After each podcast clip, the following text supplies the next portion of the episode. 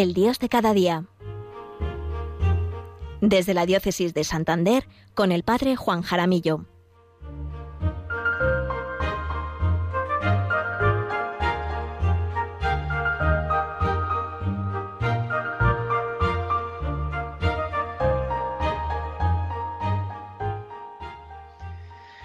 Buenos días, queridos oyentes, queridos amigos todos de Radio María. Buenos días también a todos los voluntarios que hacéis posible que este programa, que esta transmisión llegue hasta allí, hasta donde cada uno se encuentra. Qué alegría estar de nuevo como cada segundo viernes de mes para compartir nuestra fe en Jesucristo, nuestra fe en este Dios que está con nosotros todos los días, como lo expresa muy bien el nombre de este programa, el Dios de cada día. Porque es así, Dios está siempre presente en medio de nosotros. Me alegro que te encuentres ahí, donde Dios te quiere, en tu casa, en la residencia, en el trabajo, en el coche, de camino a una cita médica, o quizás alguno en medio de sus merecidas vacaciones, en fin, cada uno donde Dios le quiere, que eso es lo más importante. ¿Qué tal estáis en este viernes 8 de julio? Soy el padre Juan Jaramillo, párroco en el Valle de Mena, al norte de la provincia de Burgos y diócesis de Santander. Les hablo, como siempre, desde la parroquia de Nuestra Señora de las Altices, en Villasana de Mena.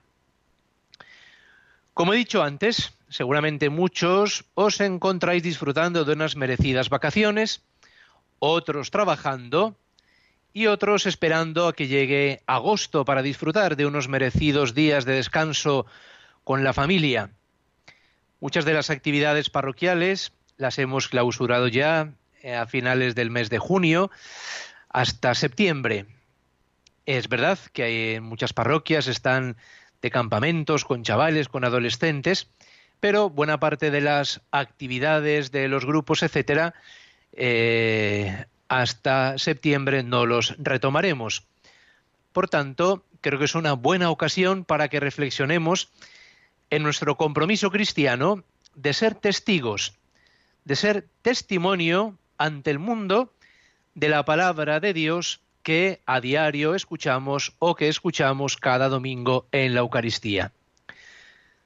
Dios nuestro Señor nos habla cada día y nos habla con muchísima claridad.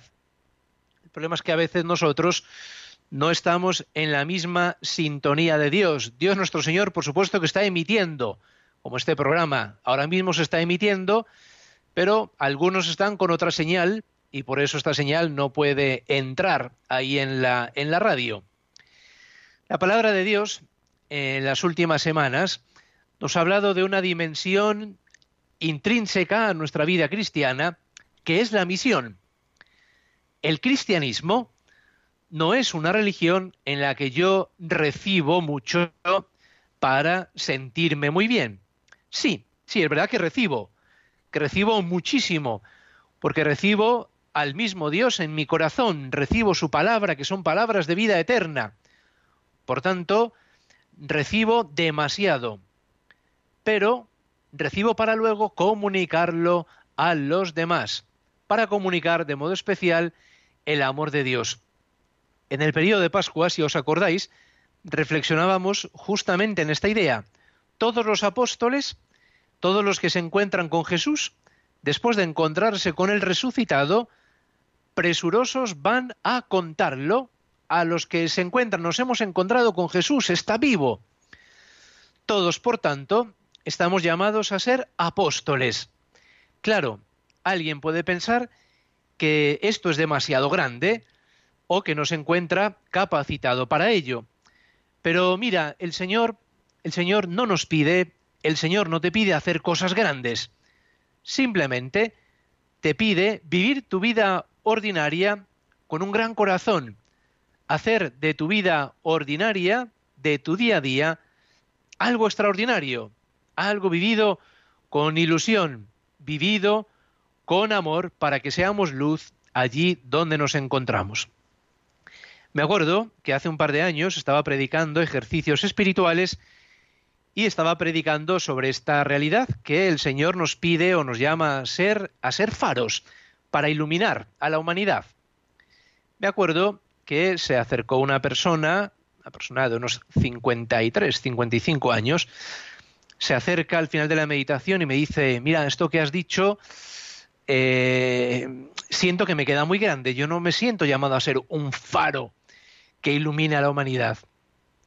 Dice, sin embargo, sí me siento llamado a ser una pequeña, una pequeña velita, como esa que a veces encendemos a los santos. Una pequeña luz que ilumine a mi familia, que ilumine a los de mi entorno, que ilumine también a las personas con las que a diario trabajo, a eso sí me siento llamado. Y le contesté, pues es que tú has entendido perfectamente esta meditación y a lo que el Señor nos invita a que seamos una pequeña luz. Pero si tú eres luz, si yo soy luz, si el que está al lado es luz, vamos iluminando el mundo entero. Dice Jesús en el Evangelio que obremos de tal modo que viendo vuestras buenas obras, glorifiquen a vuestro Padre que está en los cielos. El testimonio de una vida sencilla, humilde, no, no perfecta, una vida sencilla, una vida llena de amor, será el mejor apostolado que podamos hacer y será la mejor predicación, la predicación más convincente, pues recordad que las palabras conmueven, pero el ejemplo arrastra.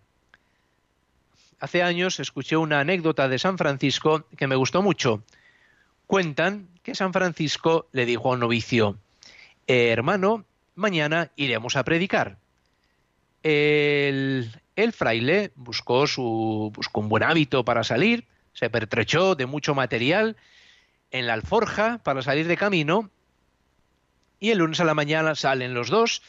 A las personas que se encontraban por el camino saludaban buenos días, buenas tardes, que el Señor os bendiga y seguían caminando. Llegaron al final del día, durmieron donde buenamente pudieron y así el martes, el miércoles, el jueves, el viernes. El viernes a la tarde vuelven de nuevo al convento y San Francisco le pregunta, hermano, ¿qué tal, qué tal está? ¿Qué tal ha ido la predicación de esta semana?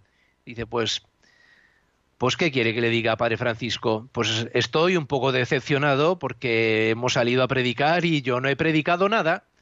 He saludado simplemente a la gente que me encontraba y nada más. Y San Francisco, que le, le quería dar una lección, a este fraile le contesta, hermano, hemos hecho la mejor predicación. Hemos predicado con el testimonio de nuestra vida.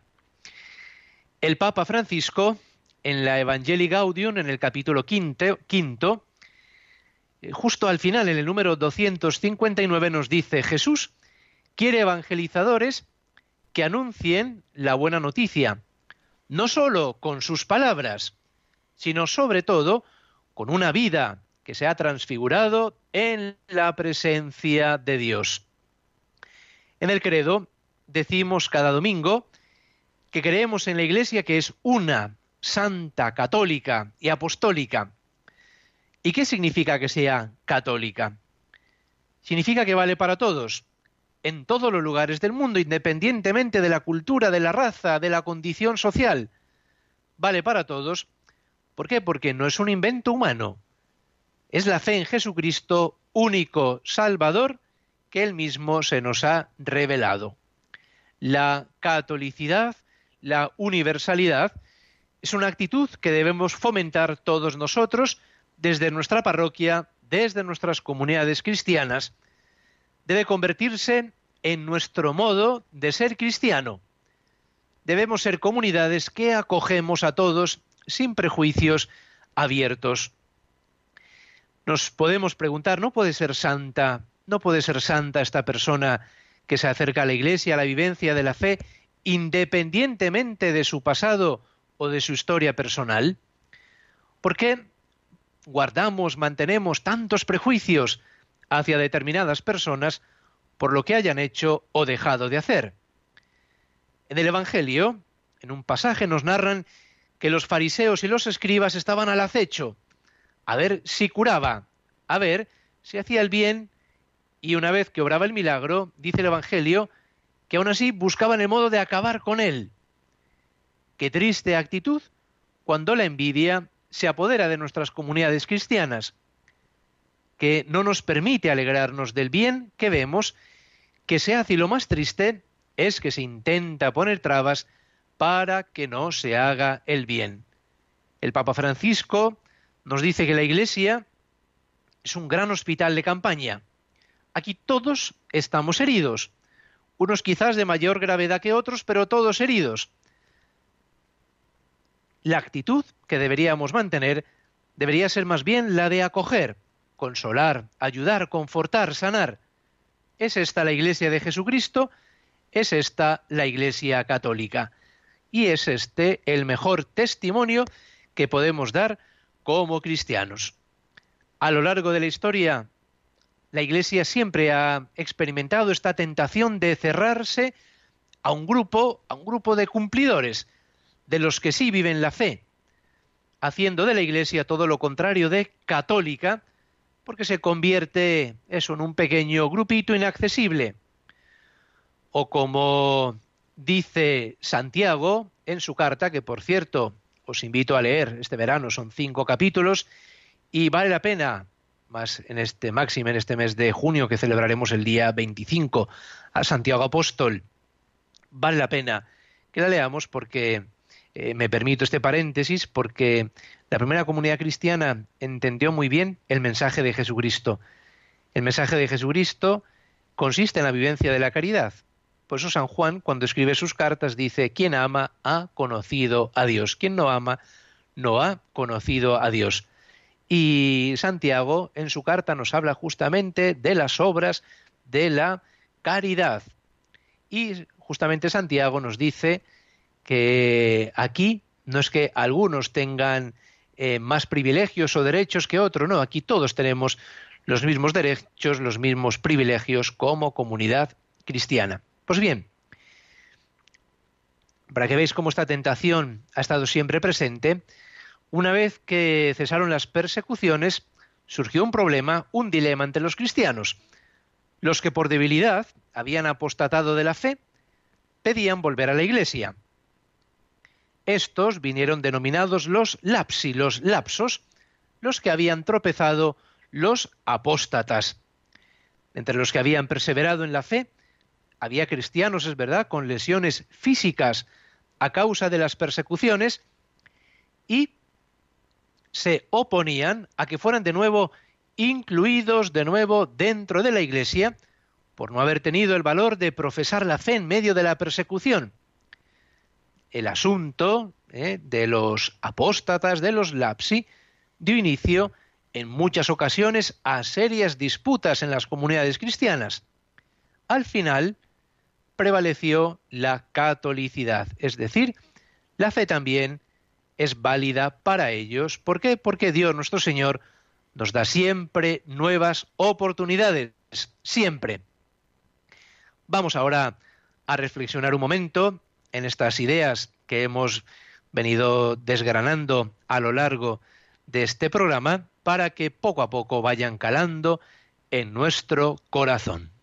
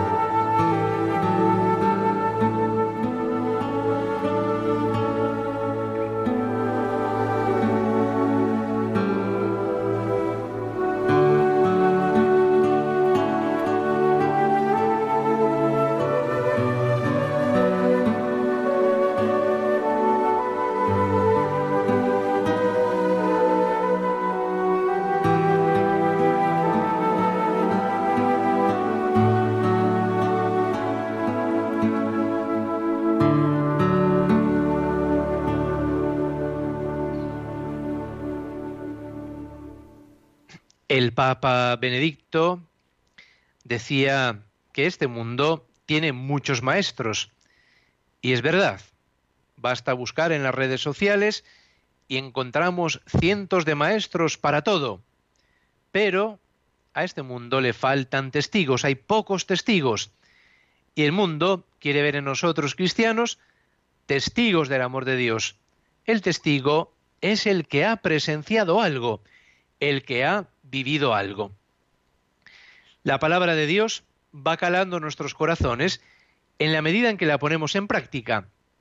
Dice Santiago en su carta, acoged con docilidad esta palabra, que ha sido injertada en vosotros y es capaz de salvar vuestras vidas. Poned en práctica la palabra y no os contentéis, dice Santiago, con oírla engañándoos a vosotros mismos. Por ello, para Santiago, ser religioso, es decir, vivir una auténtica espiritualidad, consiste en atender huérfanos y viudas y mantenerse incontaminado de este mundo. Es decir, la vivencia cristiana está en vivir la caridad, distintivo del cristiano. Jesús nos dice en el Evangelio que este pueblo le honra con los labios, pero su corazón está lejos de él, el culto que le da está vacío. Es importantísimo, queridos oyentes, queridos amigos, importantísimo y necesario unir fe y vida, práctica religiosa y obras. De lo contrario, la práctica religiosa se queda, como dice Isaías, en un culto vacío, que no lleva a ningún sitio. No nos lleva a Dios, al contrario, nos aleja de Dios, tampoco nos lleva al prójimo, porque nos hacemos más duros y exigentes con él, y tampoco nos, nos lleva a nosotros mismos. ¿Por qué? Porque nos, nos hace vivir fuera de nosotros mismos. Cuentan que en el viaje en que se trasladaba San Francisco Javier a Japón, le acompañaban Cosme Torres y Juan Fernández, además de su fiel secretario e intérprete Anjiro, que era japonés. En el viaje, Francisco Javier aprovecha el tiempo para hacer su programación y el plan evangelizador y perfilar los métodos que iba a emplear para convertir a los japoneses. Era un perfecto organigrama desde el punto de vista humano. Cuando lo tuvo todo ultimado, eh, después de semanas de navegación, por tanto, semanas de trabajo, nos podemos imaginar a San Francisco Javier con lo apasionado que era, se dirigió a su secretario y traductor Angiro para que le diera su parecer sobre la estrategia que había diseñado. Angiro escuchó atentamente cuanto le fue refiriendo, pero no decía nada, estaba callado. Francisco Javier le insistía y apremiaba para que le diese su parecer, pero seguía callado. Francisco Javier no entendía esta actitud y siguió insistiendo. Al final Angiro le dio su parecer y dijo al santo, mire usted, cuando llegue a Japón, lo primero que van a hacer mis compatriotas es observarle y comprobar cómo vive. Y concluye, si les convence su vida, lo escucharán. Esta frase de Angiro eh, la podríamos esculpir y sobre todo esculpir en el corazón. Si les convence su vida, lo escucharán. Es decir, si en nuestra vida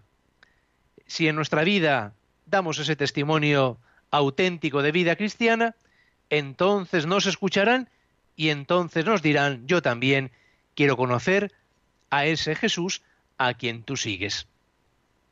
Ojalá que nuestras comunidades cristianas sean auténticos cenáculos del amor de Dios, para que los que se acerquen puedan reproducir lo que se dijo de los primeros discípulos que fueron a ver a Jesús.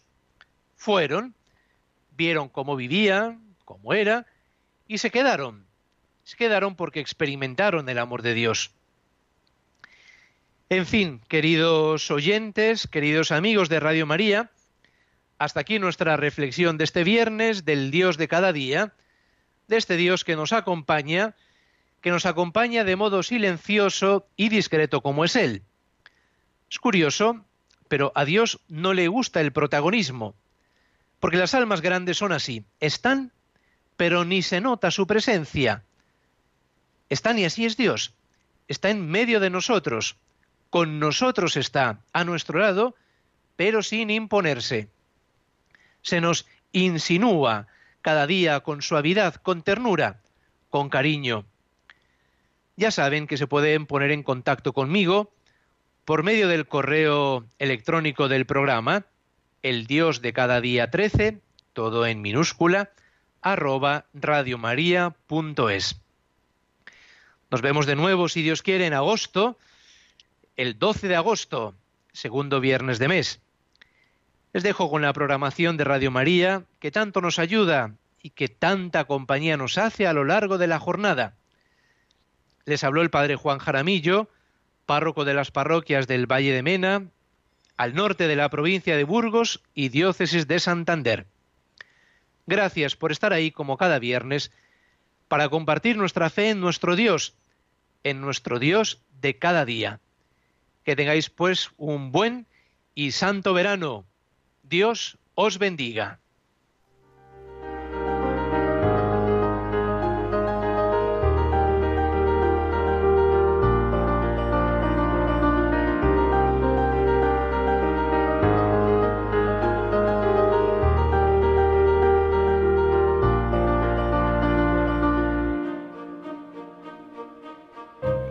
Finaliza en Radio María, El Dios de cada día. Desde el Obispado de Santander con el Padre Juan Jaramillo.